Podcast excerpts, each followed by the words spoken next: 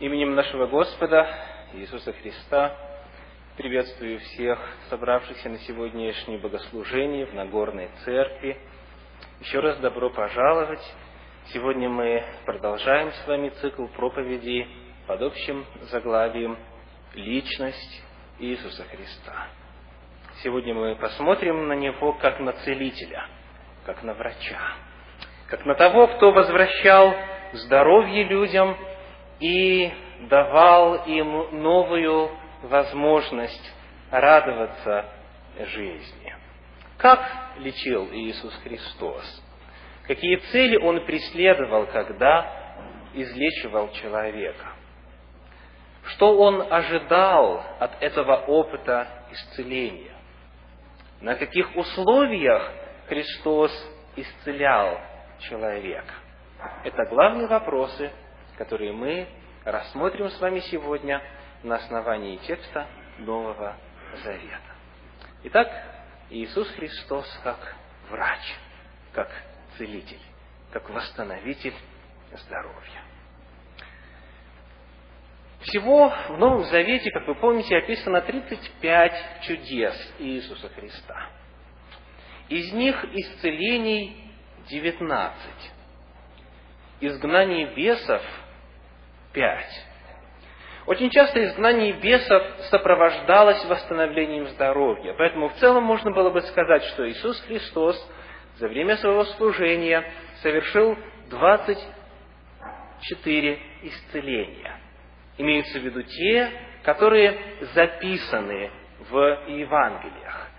Говорится о том, что он исцелял многих, но вот случаев, когда описано само исцеление, даны детали, предлагается описание. Всего 19 плюс 5 изгнаний бесов. Это само по себе очень интересно.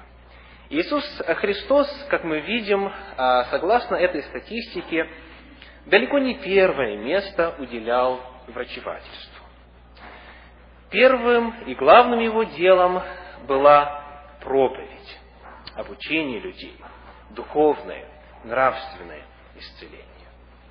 Итак, всего 35 чудес, исцеление 19, изгнание бесов 5. Очень часто, когда э, люди, только начинающие исследовать Новый Завет, встречают описание там исцеления Иисуса Христа, может появиться вопрос о том, как Иисус Христос объяснял природу человеческих заболеваний. Всегда ли причиной заболевания была одержимость бесами? Как часто сегодня утверждают популярные христианские стадионные целители.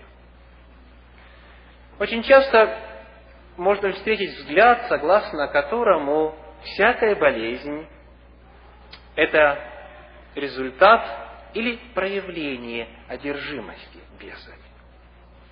Как Иисус Христос, как евангелисты, его ближайшие последователи рассматривали этот вопрос. В Евангелии от Матфея в 4 главе, в 24 стихе мы читаем следующие слова. «И приводили к нему всех немощных, одержимых различными болезнями и припадками, и бесноватых, и лунатиков, и расслабленных, и Он исцелял их. Обратите внимание, что болезни физиологического плана выделены отдельно, а болезни духовного плана выделены отдельно. Евангелисты не смешивали духовные и физиологические причины заболеваний. Они не сводили все виды заболеваний к одному источнику одержимости бесами. Евангелия в этом плане представляют собой достаточно взвешенный подход. Давайте посмотрим на еще два текста, которые помогают осветить этот вопрос. Первый из них Евангелие от Матфея, 8 глава, стих 16. Когда же настал вечер, к нему привели многих бесноватых, и он изгнал духов своим э, словом и исцелил всех больных. Освободил одержимых бесами и исцелил больных. Одержимые больные – это две разные категории. Марка 1 глава 32 стих. При наступлении же вечера, когда заходило солнце, приходили к нему или приносили к нему всех больных и бесноватых. Христианский взгляд на причину заболеваний достаточно научен. Христианский взгляд на причину заболеваний сбалансирован.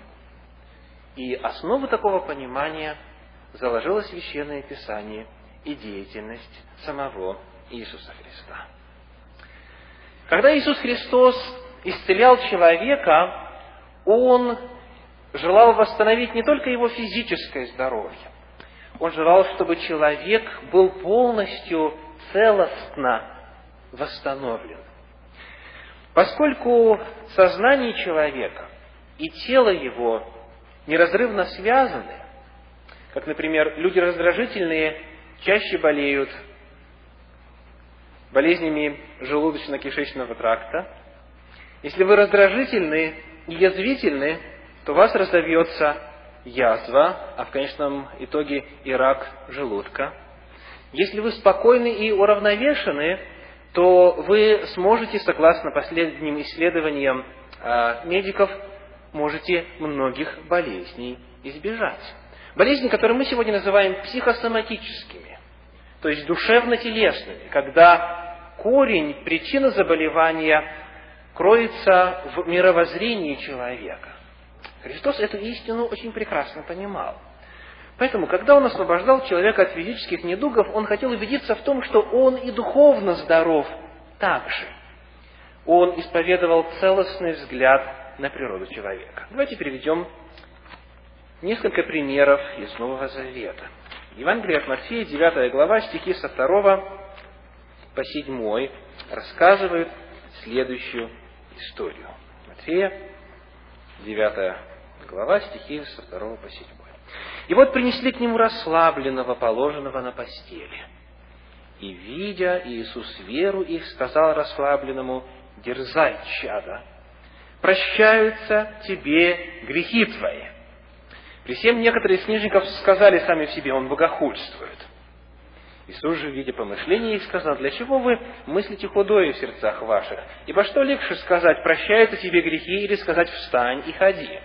Но чтобы вы знали, что Сын Человеческий имеет власть на земле прощать грехи, тогда говорит расслабленному, встань, возьми постель твою, иди в дом твой. И он встал, взял постель свою и пошел в дом свой. В первую очередь Иисус Христос освобождает человека от груза, от бремени греха. Прощают тебе грехи твои. Он исцеляет его духовно. Он исцеляет его психику. Он исцеляет его дух. И во вторую очередь говорит, я освобождаю тебя от болезни тела. Второй пример, очень интересный, в Евангелии от Иоанна, в пятой главе, стихах со второго по девятый, а, вот какая история рассказывается. Евангелие от Иоанна, пятая глава, стихи со второго по девятый. Есть в Иерусалиме у овечьих ворот купальня, называемая по-еврейски Вифезда, при которой было пять крытых ходов.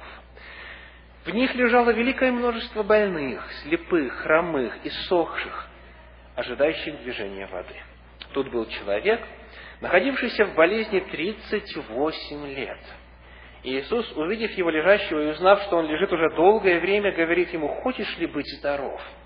Больной отвечал ему, «Так, Господи, но не имею человека, который опустил бы меня в купальню, когда возмутится вода. Когда же я прихожу, другой уже сходит прежде меня.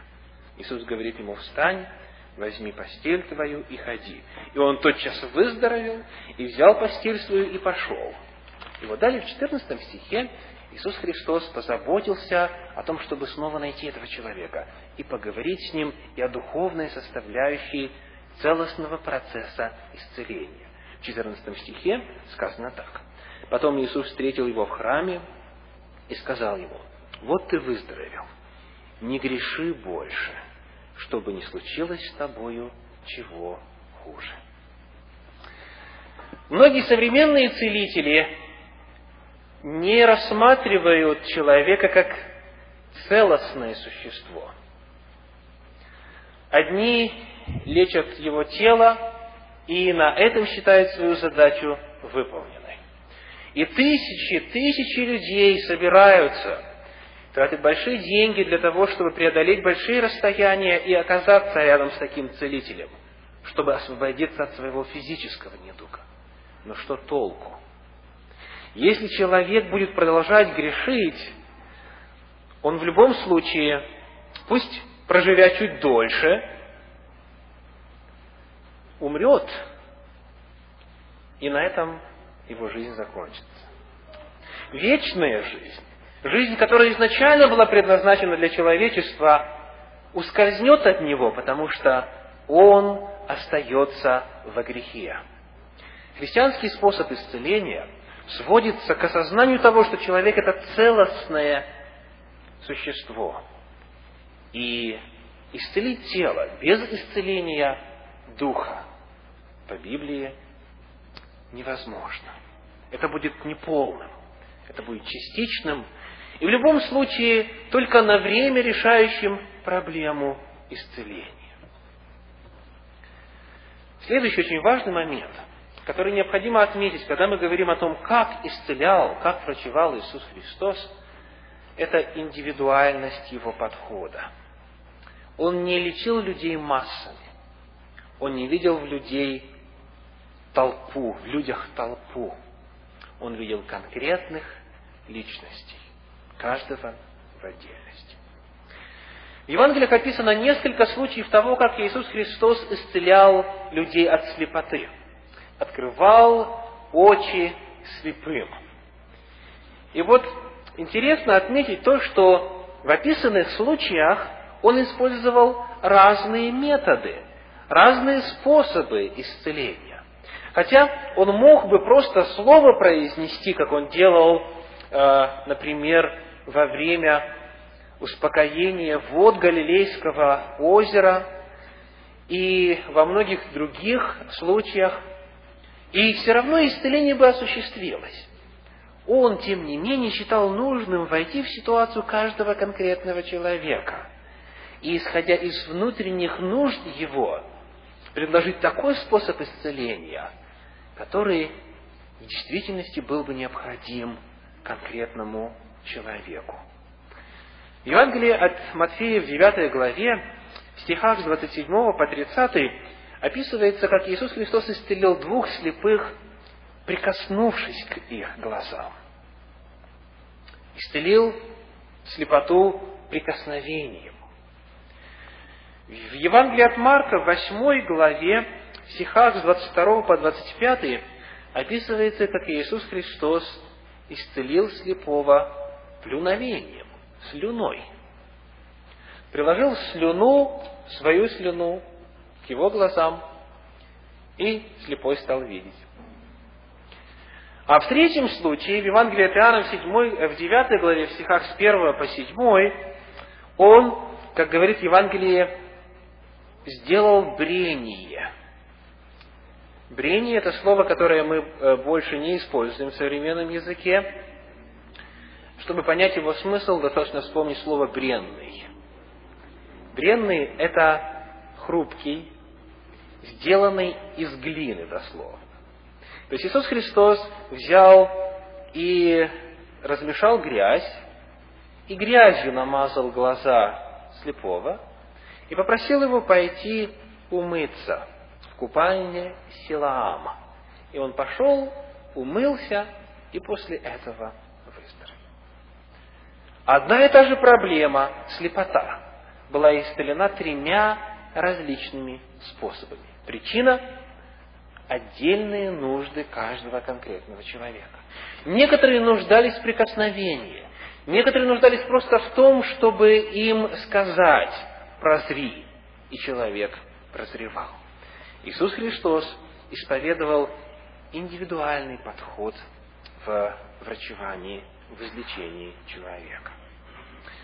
Еще очень интересный пример – это исцеление горячки, как сказано в синодальном переводе, или малярии, если переводить точнее слово, используемое в греческом языке в оригинале Нового Завета.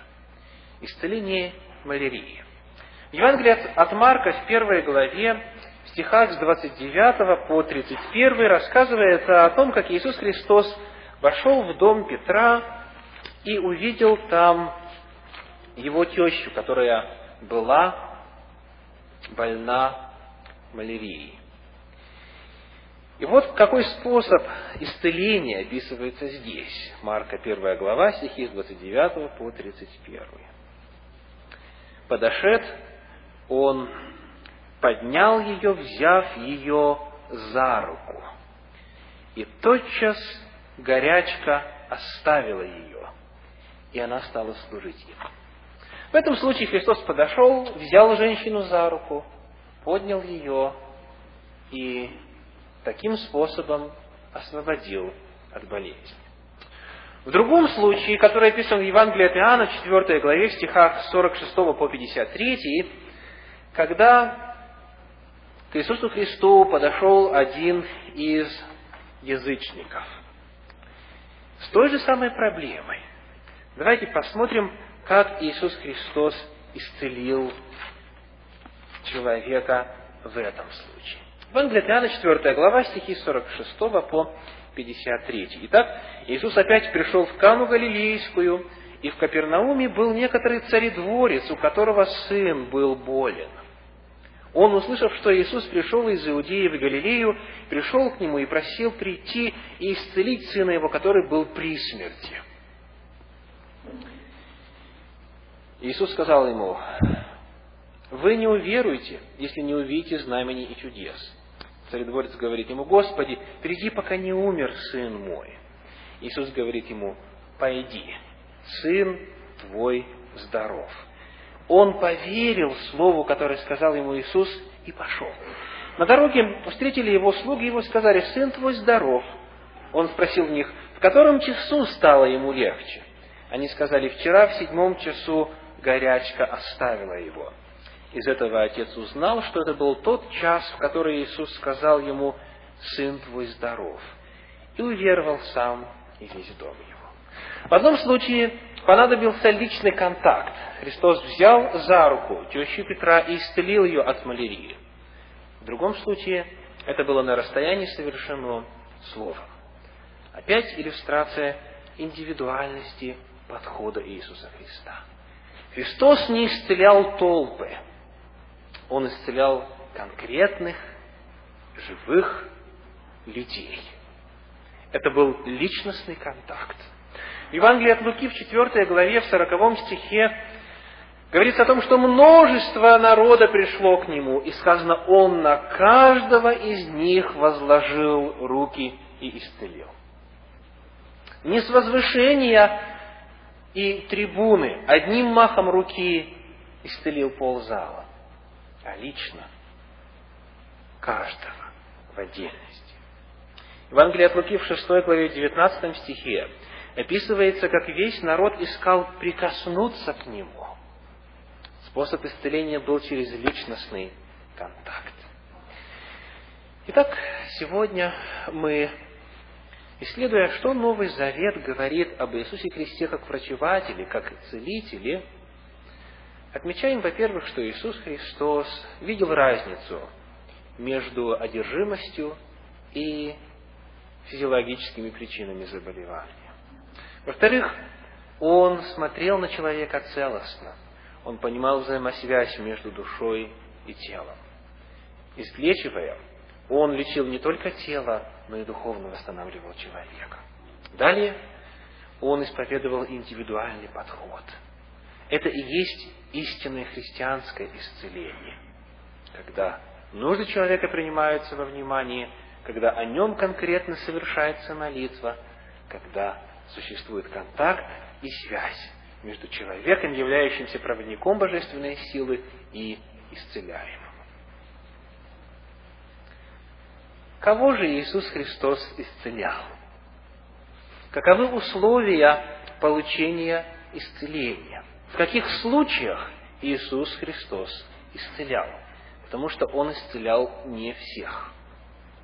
Были случаи, когда ему предлагали ради спасения его жизни. Ирод ему однажды предложил, вот сделай чудо, сделай исцеление.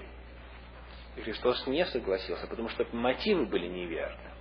В других случаях сказано, не исцелил никого там, в городе Назарете, по неверию их. Христос не исцелял всех подряд.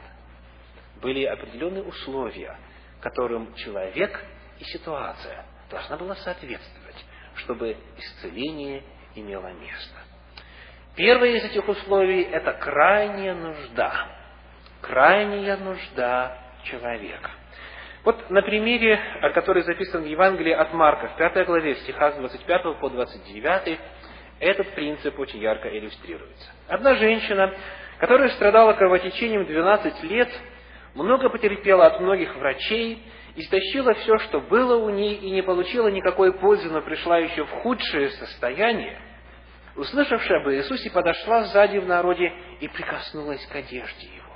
И поговорила, если хотя к одежде его прикоснусь, то выздоровею. И тотчас иссяк у нее источник крови, и она ощутила в теле, что исцелена от болезни. Женщина болела 12 лет. Женщина испробовала все доступные с точки зрения тогдашнего уровня развития медицины средства. Ничего не помогало. Естественные способы, медицинские способы излечения оказались неспособными решить проблему. Тогда она обращается к Иисусу Христу и получает исцеление. Все 19 случаев описания исцеления описывают крайнюю нужду, когда естественные методы исцеления, применение трав, применение медикаментов, использование каких-то средств, которые тогдашняя медицина предлагала, когда все средства были исчерпаны, вот тогда Иисус Христос исцелял. Нет ни одного случая, записанного в Евангелиях, когда Иисус Христос исцелил бы человека от простуды. Существует масса естественных способов, которые в Библии указаны, которые можно для этого дела использовать. И вот это очень интересный момент.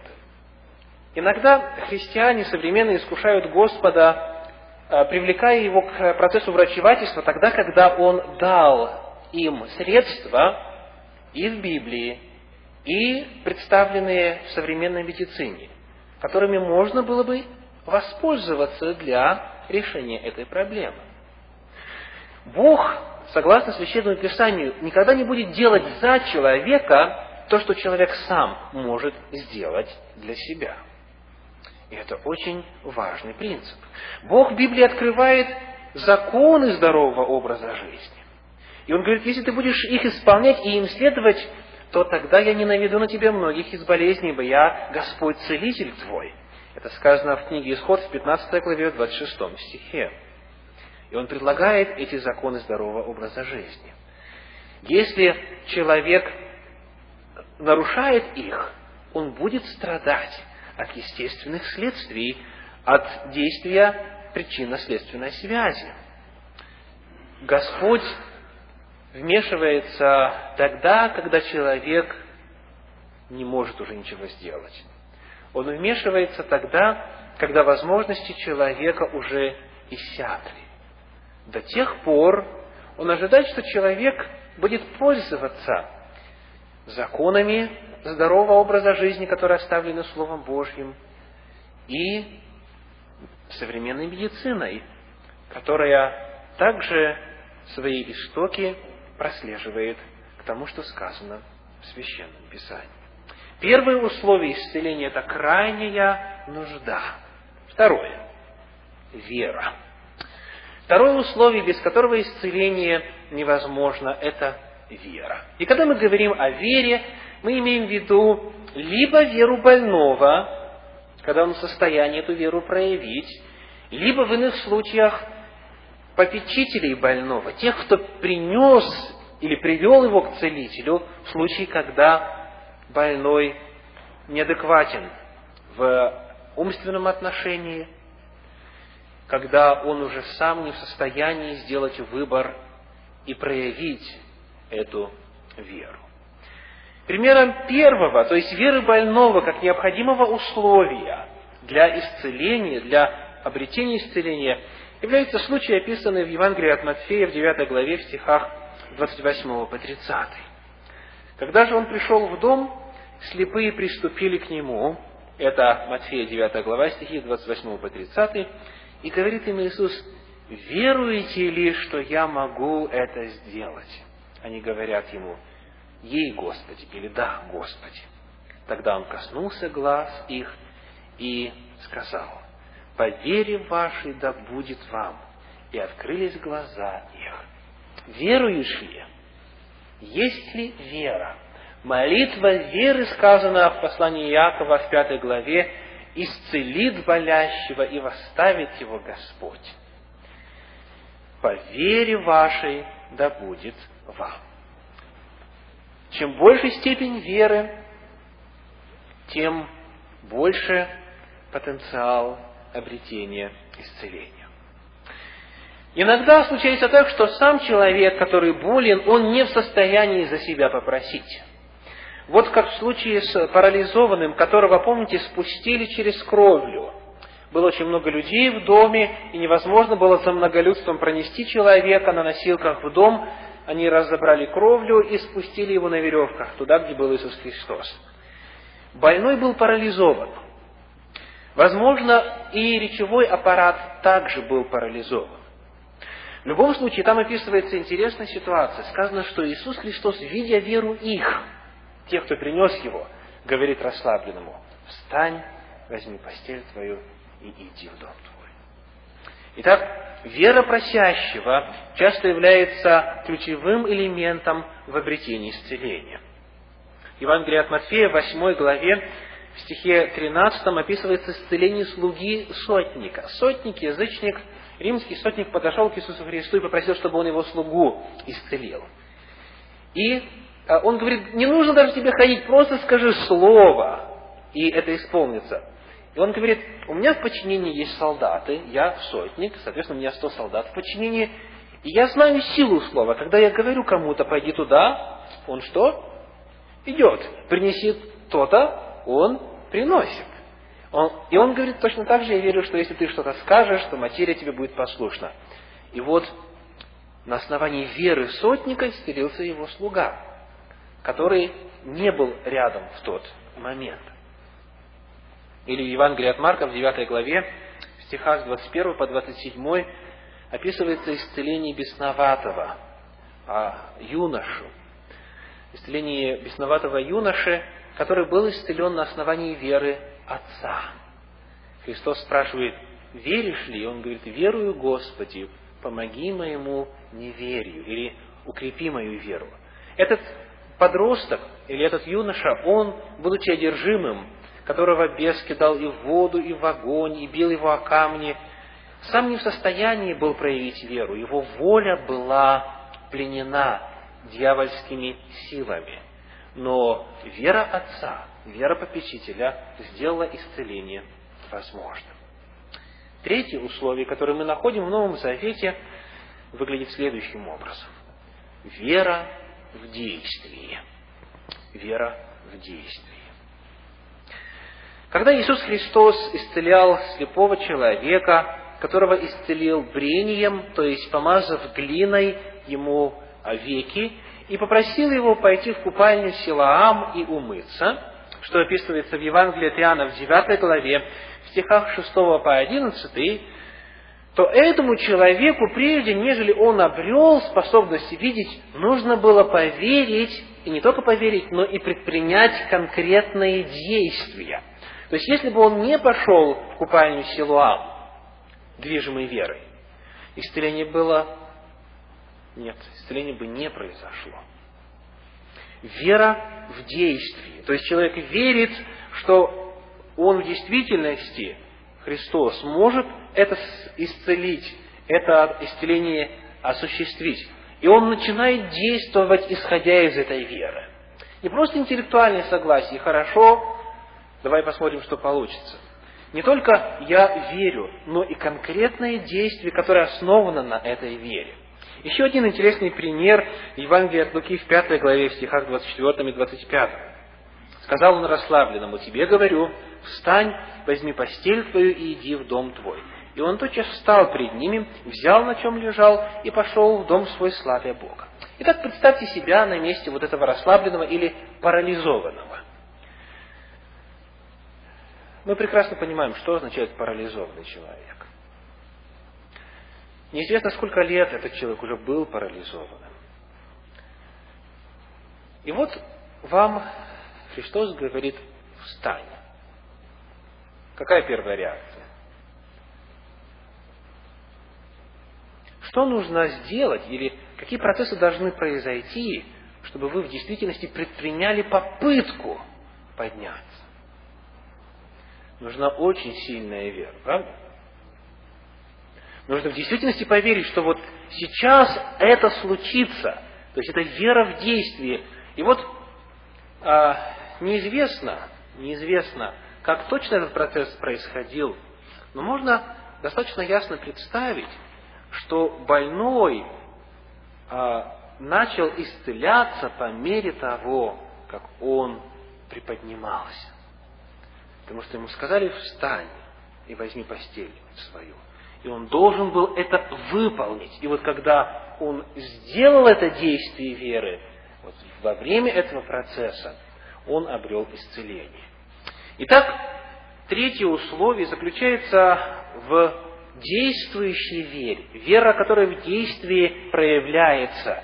Когда человек верит в то, что это уже случается, вот в этот момент, когда произносится молитва об исцелении, и когда сам акт исцеления производится, в этот момент действие веры очень важно. И последнее, четвертое условие – готовность исправиться. Готовность исправиться. Потом Иисус встретил его в храме, Евангелие Иоанна, 5 глава, 14 стих, и сказал ему, вот ты выздоровел, не греши больше, чтобы не случилось с тобою чего хуже. Человек должен быть готов привести свою жизнь в соответствии с волей Божьей, в соответствии с его законами. Человек должен быть потенциально настроен на том, чтобы теперь уже жить по воле Божьей, чтобы под его защитой и под его охраной находиться, дабы не случилось ничего хуже. Так четыре условия. Крайняя нужда, вера, вера в действии и готовность исправиться. Это четыре главные условия исцеления, которые открыты в повествовании о том, как врачевал Иисус Христос. И последний очень интересный момент, связанный с тем, как описывается исцеление Иисуса Христа, это пять человек, которых Он исцелил в субботу. А, эти истории особо выделяются, потому что в то время истинный смысл сути и цели субботнего дня был утерян а в среде народа, в среде религиозных вождей иудаизма. Иисус Христос всеми силами восстанавливал истинное правильное понимание цели и святости субботнего дня. Он хотел показать, что субботний день – это радостный день. Само значение слова «суббота», «шаббат» – это покой, праздник. Это нечто, что служит целям человека. Это нечто, что восстанавливает силы человека на новую трудовую неделю. И Христос поэтому очень часто исцелял по субботам. И вот он исцелил человека с сухой рукой, Марка 3 глава, сгорбленную женщину, Луки 13 глава, человека больного водянкой, Луки 14 глава, больного у Вифезды, э, Иоанна 5 глава, и слепорожденного, Иоанна 9 глава, вот этих людей он исцелил по субботам, чем навлек на себя бурю критики и негодования со стороны религиозных вождей. И он им отвечал очень просто. В субботу нужно добро делать или зло делать? В субботу душу нужно спасать или погубить? Этим он их приводил в замешательство, они останавливали свои упреки ему. И мы можем представить себе только вот этих людей, которые были исцелены в субботний день. Как они после этого субботу воспринимали? Как они после этого относились к субботнему дню? Чем у них суббота ассоциировалась? С радостью, здоровьем, с миром, покоем, счастьем и благодарностью Богу. Сегодня мы рассмотрели с вами тему Иисус Христос – врач, целитель. Я приглашаю вас подняться для совершения благодарственной молитвы. Дорогой Господь, мы возносим сердечную благодарность за то, что на протяжении еще одной недели Ты хранил нас и снова собрал в этом храме в субботний день для того, чтобы продолжить учить нас Слову Твоему, для того, чтобы процесс постижения воли Твоей, благой, угодной и совершенной, мог в духовном опыте каждого из нас продолжиться. Благодарю, Господи, за то, что сохранил в пути и привел всех в здравии и благополучно сюда. Благодарим за сегодняшнее Слово Твое, которое мы открывали, исследовали и пытались понять. Прошу, очень Небесный, благослови всех, кто страждет от какой-либо болезни. Освободи силой Твоею, которая использовалась и при исцелениях во время Иисуса Христа. Отпусти недуги, освободи от физических и, самое главное, от духовных недугов. Сохрани нас на неделю предстоящую и прибудь с каждым из нас во имя Иисуса Христа молимся. Аминь. Садитесь, пожалуйста.